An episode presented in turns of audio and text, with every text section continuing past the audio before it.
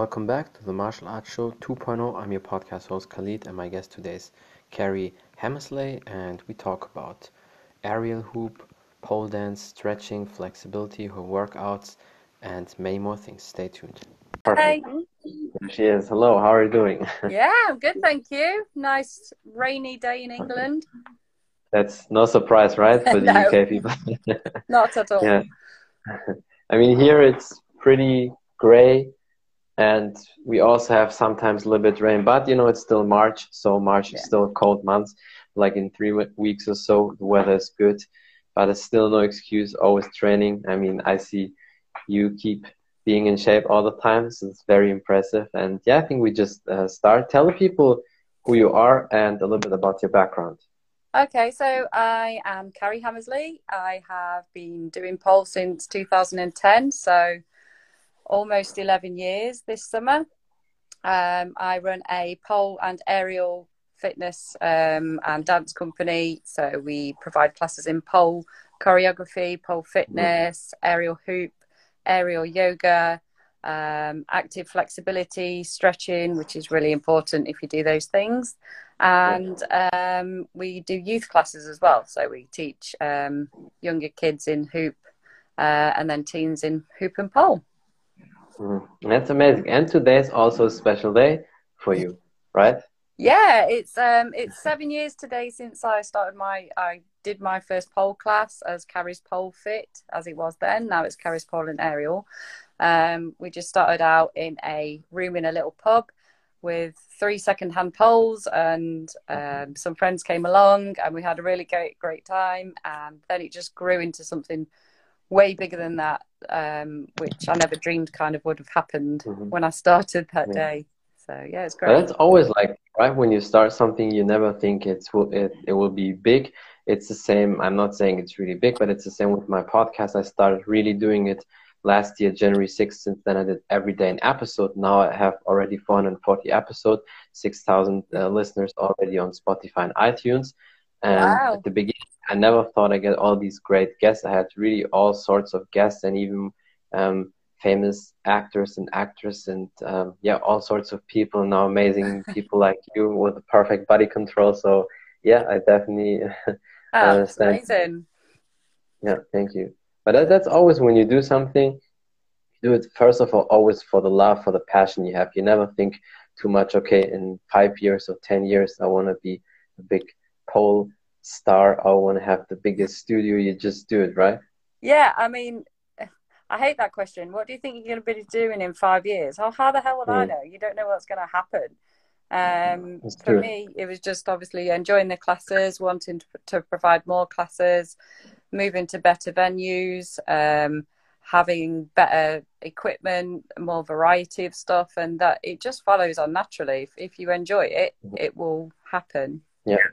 The only thing you can say when somebody asks you what are you doing in five or ten years, if you're still alive, follow your passion. That's it. It's the only thing I can say 100%. I will always do my martial arts unless I get crazy sick or something crazy happens. But so you will always do your passion, obviously. But other things you cannot really control it, and that's why these questions are definitely sometimes very stupid. yeah, definitely but you did it right. You followed your passion and that's always the key to success. When you follow your passion and that's what all the big people always say you get the rewards and you will be successful and, and you proved it. Now you um, can make a living with things you love. And who uh, in general about pole dance and it is in, i can say probably in whole europe nobody would expect it like 10 years ago that people can make a living with uh, pole dance and with teaching people there and yeah and everything right no, definitely not. Um, I just went to a class that I just went along with a friend. We saw saw it on Facebook and we just went along. Um, we were just training like once a week. Um, you know, it was like five or six people on one pole. We, we didn't learn that much in the beginning. yeah. Things have got a lot better now. As obviously qualifications and training, and it's become more of a sport um, not just sport, dance as well, obviously, but the level of training is just completely so different yeah. to what it was like 10 years ago. Mm-hmm.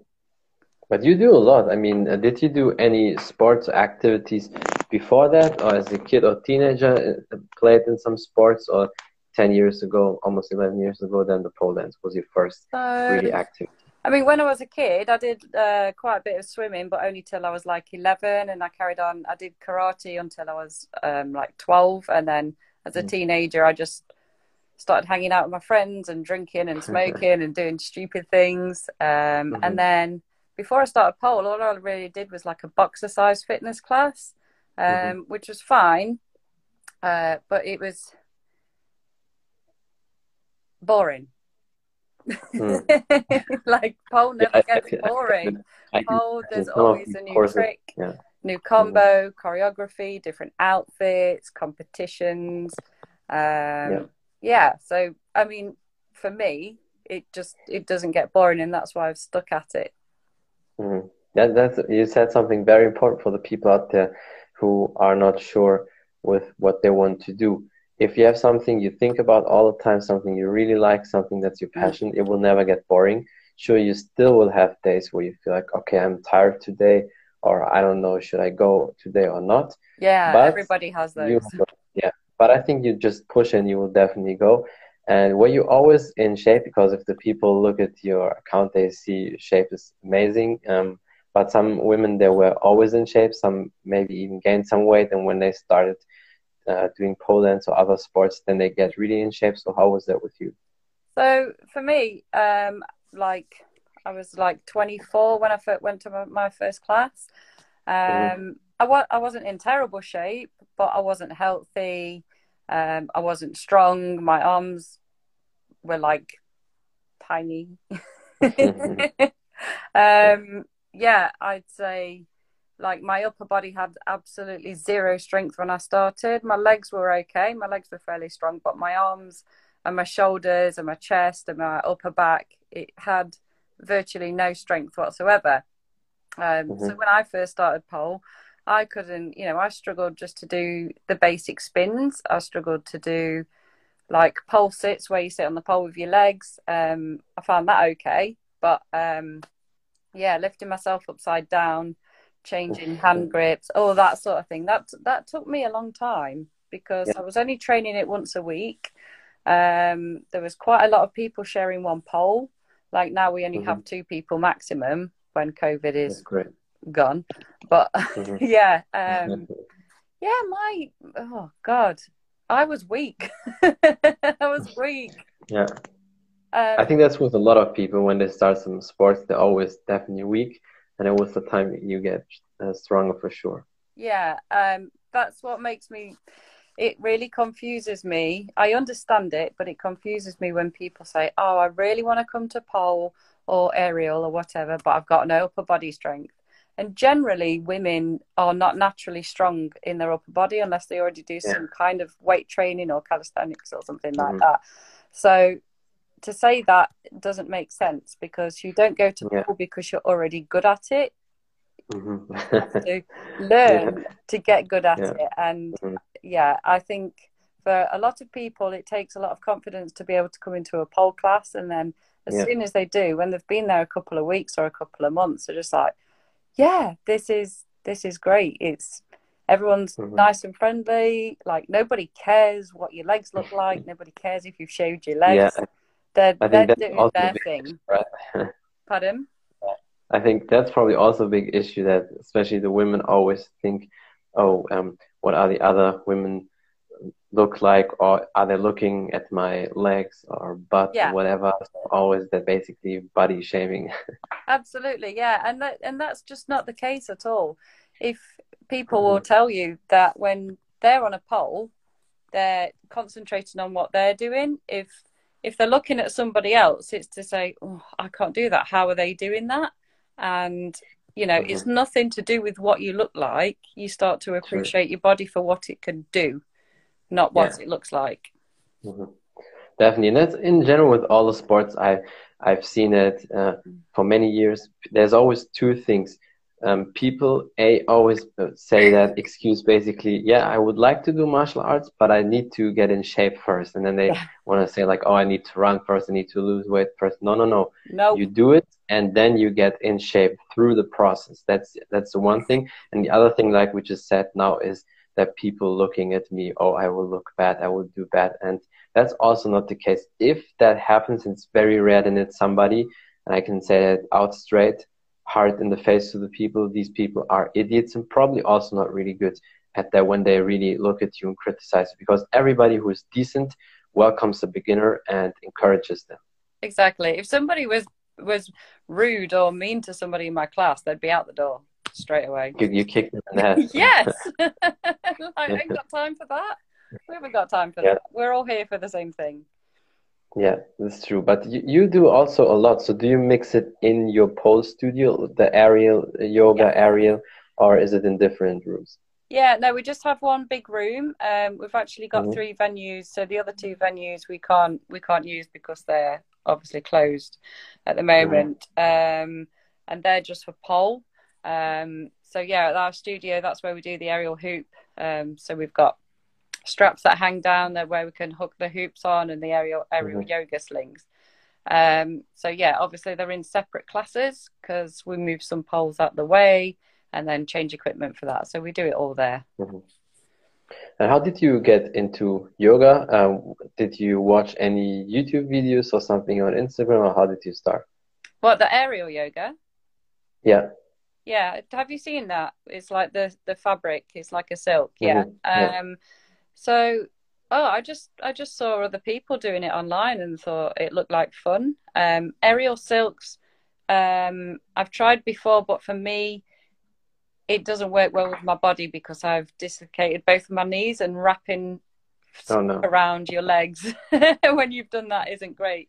But the aerial yoga is really nice, especially for somebody who maybe um, wants a more gentle exercise because um, pole can be quite tough or mm-hmm. wants to build their core and flexibility.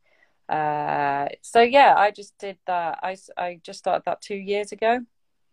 Um, so yeah, it's just a nice nice addition and something a little bit different.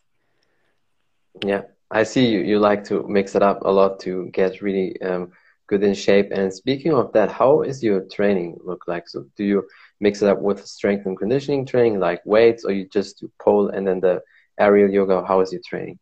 Uh, I know I don't do anything else. Um, the only other thing that I do, which is really great, um, which I actually started way more of um, in this lockdown from New Year, is active flexibility with uh, mm-hmm. Athena Wolf. She has taught me so much um, to do with active flexibility, which helps you to get stronger. People think active flexibility is just stretching, and it's not. No, that's actually the passive stretching. Yeah, yeah exactly. If you're just doing the split and stuff like that, yeah. Yeah, it's so different. And even just from doing that, like once a week class with her online, this year I've managed to get a, you won't know what these are, but um, a spatchcock and an eagle, which is a pole move, uh, both pole moves. Uh, mm-hmm. And they're like, that's like a big deal. That's like, oh, I did those moves um, Felix Cane, who's an old school poler who came up with those moves. It's like everybody's dream to be able to do that. So that, mm. for me, is the mo- the mo- the best thing that you can do to complement pole. Obviously, if you do weights, um, like calisthenics is like really, really great, really helpful. Um, mm-hmm. I haven't done it myself, but one of my friends who's a poler does, and she it helps her to do amazing things like flips and more dynamic yeah. stuff. Mm-hmm. I mean, I can definitely imagine if somebody is or was a gymnast or does calisthenics, yeah. that definitely helps a lot. Yeah. And with lifting weights, I always say it depends. Uh, you can always lift weights and do whatever sports you want, but you have to be really careful mixing it up because if you do too much the weights and very less um, pole or whatever you want to do, mm. then you obviously get a little bit, you know, stiffer and um, out of shape for what you want to do. Yeah. So I think people have to mix it very well. But I would say, and you can correct me then maybe, um, you can definitely do pole dance and lifting weights. You just have to dose it the right way. Yeah, absolutely. You can do both. I had somebody join last summer um, who was already lifting weights for quite a few years, and she got the strength moves really well. But the Mm. problem is with that that you usually very often have less flexibility. So Yeah. where it comes to grabbing a, a foot or wherever, Mm. reaching the pole somewhere, that makes it then Mhm. very difficult because realistically, people who lift weights don't stretch properly That's not true. to Yeah. the extent that you need to. And obviously, the stronger you get, the less flexible you become. Yeah. So you need That's why balance it. mix both. Yeah. Or start even if everything is perfect as a kit, because then you have the perfect mix of the flexibility and the strength comes obviously always later. That's always the best case scenario. But you also do, uh, do something for kids, right? Yeah, so for for like ages five to nine, we teach aerial hoop, and then for ages ten to seventeen, we do a pole and air, uh, pole and aerial hoop mix. Um, so that that works that works quite well. Uh, but yeah, I mean, kids love being upside down and spinning around. So it's Mhm. it's kind Yeah. of like it's very similar activity in a way, especially with the aerial hoop to gymnastics type of Yeah. thing. Um, Mhm. but yeah, the kid the kids love it, and they they get good at stuff and strong and flexible flexible so quickly. it's like Mhm. ah, Yeah. why did I start this so late in life? Yeah, that's probably the only disadvantage. Um, but I would say in most sports, you can definitely start a little bit later. I mean, it's not like you start with 50 or so. Then I can say maybe you started pretty late, but I would say even then people can still come very far. But of course, Yeah, and somebody starts with five or 10 and then is one day 40, there's a big difference between somebody who just start with 20. But from what I see, what you can do, I mean, your flexibility is perfect. You have great control. Obviously, you uh, probably will never be happy um, 100%. I think that's with everybody like that. Always want more. Yeah. But it's definitely good. I mean, you can be proud of you uh, so far. And seven years um, now, the birthday of you know your pole fit. That's amazing. It's it's a big number. So soon the ten year, hopefully, hopefully Yeah. ten year. Yeah, it's definitely it's great. And um, I'm pretty sure it will just you know continue. More people will join. And um, is it a big thing in the UK pole dance, or would you say it's still very small? Um, yeah, it's pretty it's pretty big now. I mean, there's there's lots of studios. There's pretty much a pole studio in most towns, Mhm. definitely in every city at least. Um, but yeah, I mean, when I started, everybody, um, oh, you're going to pole dance. Oh, you're going to be a stripper. Like, no, Yeah, yeah, I was that's going to go to be a stripper, I would go and work in a club. Not that I'm saying anything against strippers whatsoever, because if it wasn't for strippers, we wouldn't be doing what we're doing. Yeah. Um, so yeah, um, but they, it was very much more unheard of 10 years ago. It was probably really like six, seven years ago that a lot more people started to hear about it as a form of exercise. So Yeah. yeah. I mean, I can just definitely say I would like to have a pole, um, you know, in my house just for the exercise. You know, you can perfectly stretch, you can put up your legs so perfect always.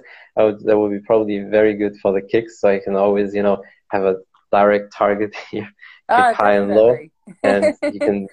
there That's a cool a thing about that. studio near you. Yeah, then I have, I have plenty, uh, definitely plenty of studios. In Germany, it's the same. It also started like 10 years ago. The first few people did that, and I know one of the coaches, she was also one of the first people um, who did it in 2010. Um, Yeah. but, you know, for, and also what's really, what's so cool about that, the human flag, you probably know that, Yes. that exercise, right? That's really good to do with the, with a pole if you have that. And another thing for martial arts, if somebody thinks about that, um, for um, shin conditioning, so you can kick it with your shin. Yeah. that's, that's a good. Well, you know do. what? You definitely, you definitely train up your skin um, for bruises Yeah. and stuff. Because when I first started, I did a pole sit, and then the inside of my thigh was like Yeah, black with bruising, and then after a while, um, it just it just stops. It's very rare I Mm. get. A, in fact, I get excited when I get a bruise now because I'm like, oh, there's a Mhm. new piece of skin that I haven't tortured. Um, but they, I think they're going to feel it when they come back after this lockdown yeah. next month. If they yeah, had a pole at home, mm-hmm. I think people are going to be in some pain. yeah, I can imagine, but I can also imagine why a lot of guys never want to do that because um, that's a little bit, you know, weird. But um, for when when a guy does that, the probably the leg hair that's probably really burning when you do that. I can definitely imagine, right? Yeah, I can imagine. You, you better sh- shaving that. yeah, that would. Be, well, to be fair, after time, the leg hair would probably just give up and not bother growing back. That's true, uh, especially in. I mean, it's not.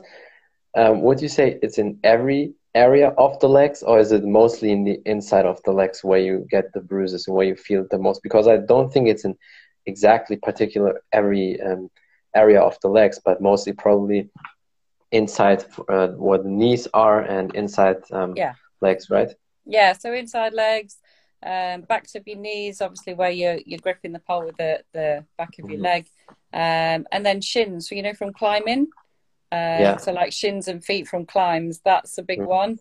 But then there's also elbow holds, armpit mm-hmm. holds, mm-hmm. um, shoulder holds. Like there's mm-hmm. we can bruise everything. Yeah, a lot probably. yeah. But I think uh, well the shin part, I will probably not feel anything because my my shins are already numb and calves flower from you know um, conditioning the shin in martial arts people do that when they really take care of the shins you use a either a stick it could be anything broomstick um, bamboo and then you just hit it on the shin. You hit all parts of the shin and then uh, the the shin gets really thick and you uh, wow. uh, so i think that would be no problem for me. yeah but but the problem is a lot of people do it wrong. They do it very hard and then you just give your body disadvantage because if you do very hard you can you cannot really train uh, and walk for the next uh, two three um, days and then probably it's bleeding. So you need to dose it. So you need to do it like you you um, pound it a little bit so you feel it but you um, leave a little bit of the pain tolerance there. So you can do it the next day as well at least twice or three times a week and it comes with the years. So i did it for years like couple days a week and and um, now it's just it's there's nothing i barely feel anything. Oh what what some people do they use these um, wood things to do pe- the pizza roll uh, when you do pizza. Right so the, yeah, yeah. the pizza roller and then you you do it on your shin you just roll it and then the the shin gets straight and then uh, that's and then you can really you know condition it. Or some people use um, glass water bottles as well, and then rub it off the shin. That's how they condition it. So I think from that standpoint, all the martial artists will probably be safe on the shin uh, when it comes to the pole. yeah, yeah, I'd say so. That sounds pretty, pretty tough. Um, and knees also, because I, I know you when you stretch a lot, you probably do a lot of frog stretch. Yeah. And I notice one thing when I do that with women that they can do it pretty good, but they need maybe a towel or something underneath their knees because they don't have conditioned knees like in martial arts. You don't really yes. feel anything because you always hit something hard with the knees. But I noticed some people they need a towel or something underneath the knee when they want to do the frog stretch. Yeah, I mean we sometimes wear knee pads when we're doing stretching or like leg warmers over the knees just because it helps to pad them out a bit. But after a while, we just don't need it anymore. Yeah. Just get used to it. And how is the frog stretch for you? Because I, I, I noticed a lot of yogis, they can do very good or perfect, and some of them it's still a little bit left. With me, it was for a long time like this. Um, I was pretty close to the ground, but I needed somebody either to sit on me or um, to, you know, stay on on on my hips, on my butt, and then I was completely down, or a weight plate on my back. That that's yeah. awesome. Then I was perfect in the frog. That's um, how I did it. because I've dislocated both of my knees in the past, I'm kind of building up the strength to do the frog stretch. So I've had my front splits for quite a long time. My box splits, uh, I've only been really working on them um, again since January with the active flexibility. So mm-hmm. for me to go down, um, you know, with both straight legs to try and go down to the floor like that would be a lot of pressure on my knees. So Yeah. what I'm doing is I'm going in my normal frog stretch and then I'm extending one leg out to the side, Mhm. bring it back, then extending the other leg. Mhm. So I think for me, until I get lower, um, Yeah. get lower in both on both sides, that's when I can actually start doing it. But Mhm. And what about if you sit in a split? Let's say you just sit in the straddle and then um, put the legs to the side out. Is that okay for you, or is it also a lot of stress on the knees? so like uh like a pancake stretch where you put your chest on the floor. Yeah, I can do that fine. So, but just if you would stand up and slide down with the legs until you reach the ground, that's probably too much um, pressure on the Yeah. knees. Yeah, for for me at the moment, I'm working on it. Hopefully, it's going to get better soon. Mhm.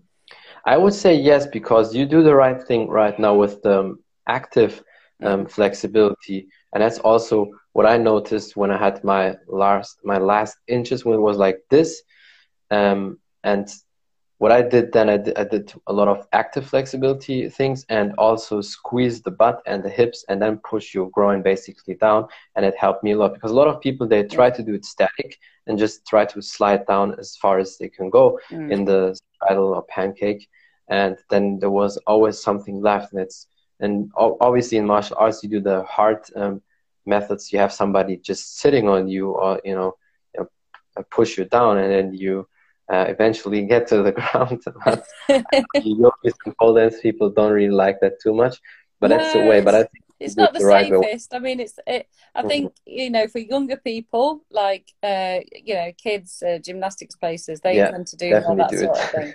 But as I'm uh, generally like ninety percent, I'm teaching adults. So if I was Mhm. to obviously do that with an adult who'd not done any sort of gymnastics training, I would probably Mhm. get punched in the face or sued.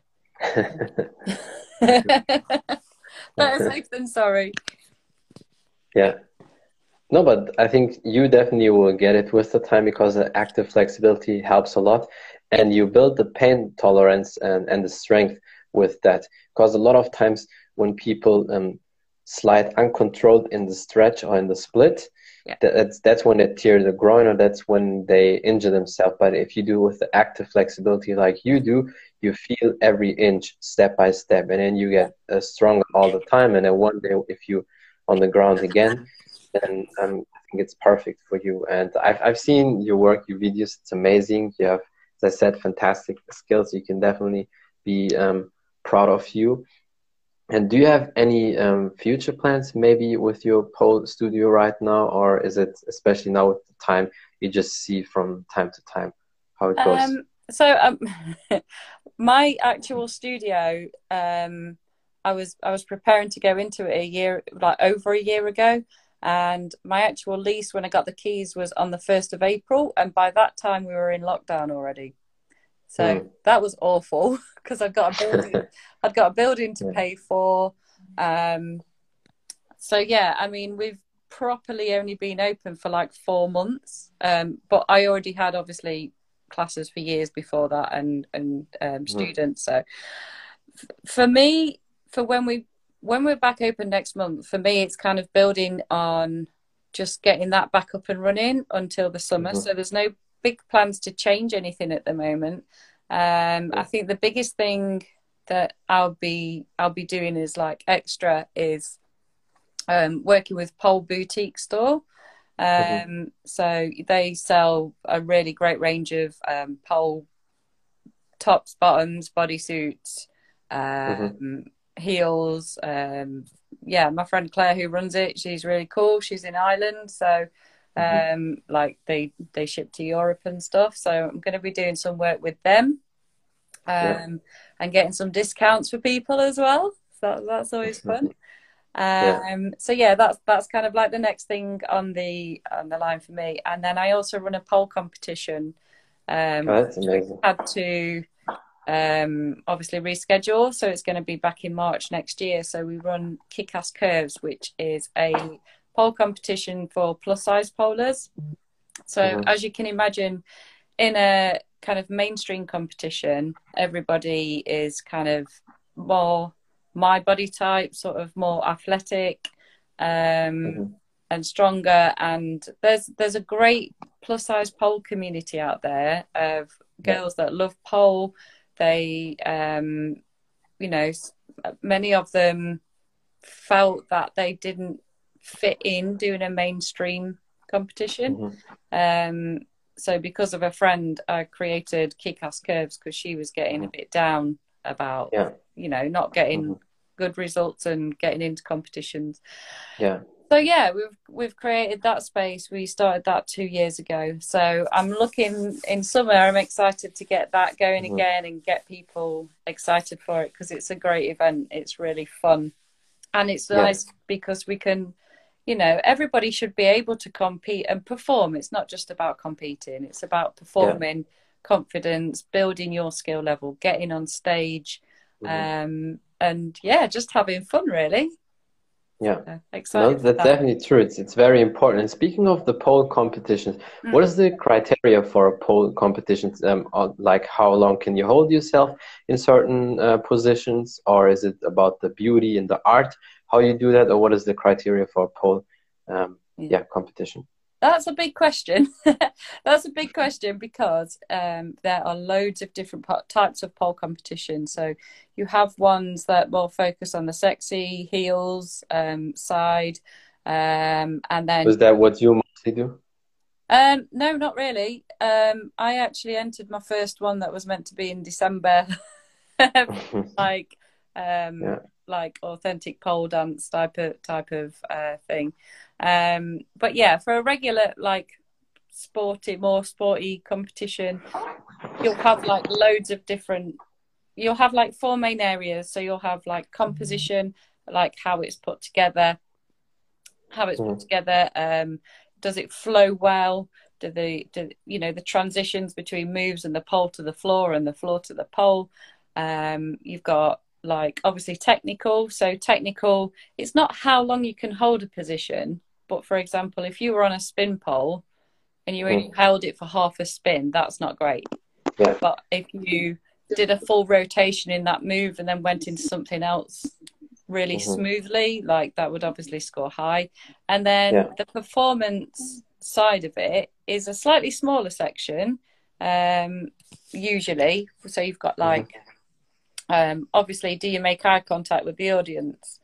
Um, yeah. I've I've have judged uh, three pole competitions now, and I've seen where somebody did a really great routine, or you know, ticked all the boxes as far as technical mm-hmm. and everything else and flow, um, but didn't look up once, mm. and. Mm it, then probably you lose some points then when you don't do that. Yeah, and it just makes you feel differently about the whole performance. It's such a hard thing to do. I've never mm-hmm. danced, performed, or done anything like that my entire life. Like I didn't do dance as a kid or anything like that. I was more of like, a, I did boy things.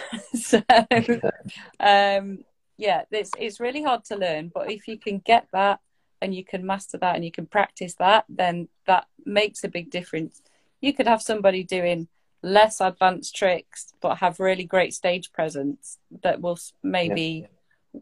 get get a place over somebody that looks at the floor the entire time mm. yeah definitely understand performing and using uh, the audience and eye contact with audiences i think in every performance always very important because then they feel like okay you do it for us and you you want to show us something so i definitely understand that and it's very interesting. I think a lot of um, women will do that in the future more and more. I mean, I see that here in Germany. You can imagine in the UK it's probably the same.